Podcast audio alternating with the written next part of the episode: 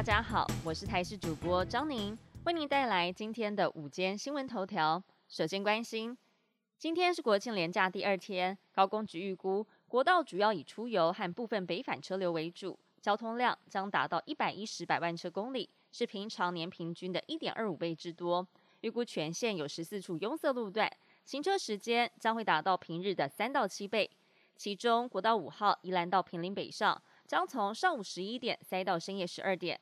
高工局指出，今天天气变化将会影响到用路人的出游情形。如果持续降雨，出游状况也会降低。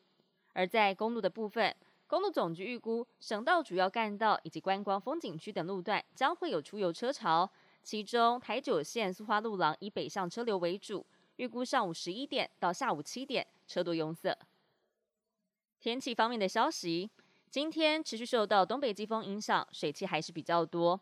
桃园以北东半部还有嘉义以南地区，不定时有降雨出现。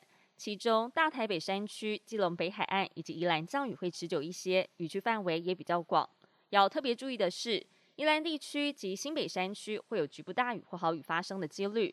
气象专家吴德荣表示，等到了国庆日，干冷空气南下，各地天气好转。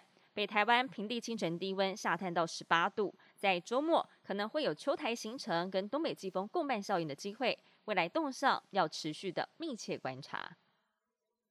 受到了少子化影响，今年大学分发入学缺额将近一点五万，再创新高，录取率高达百分之九十八点九四，不少老牌私校也入列。这次缺额最多的就是中国文化大学两千三百七十八人，等于只招到了百分之四十七的学生。另外排名前十的还有淡江大学、一所大学、民传大学、实践大学等学校。私校工会理事长尤荣辉就指出了，一百一十七学年度大一新生数将会荡到谷底，六年之后恐怕还会有四五十所的私立大专院校退场。目前的处境就像是进入了冰河期一样。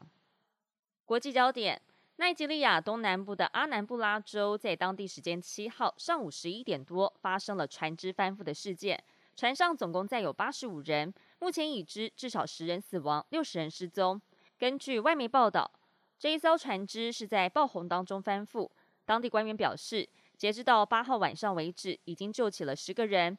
奈及利亚今年总共是有二十九个州发生严重的洪灾，阿南布拉州是其中之一，遭到洪水冲走房子、农作物还有道路，至少有五十万人受到影响。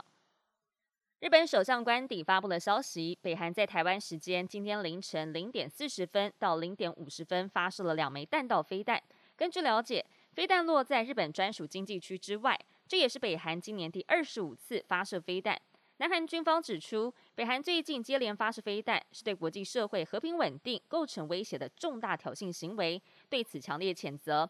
美国军方也表示，在北韩试射飞弹之后，也与盟国还有合作伙伴密切协商。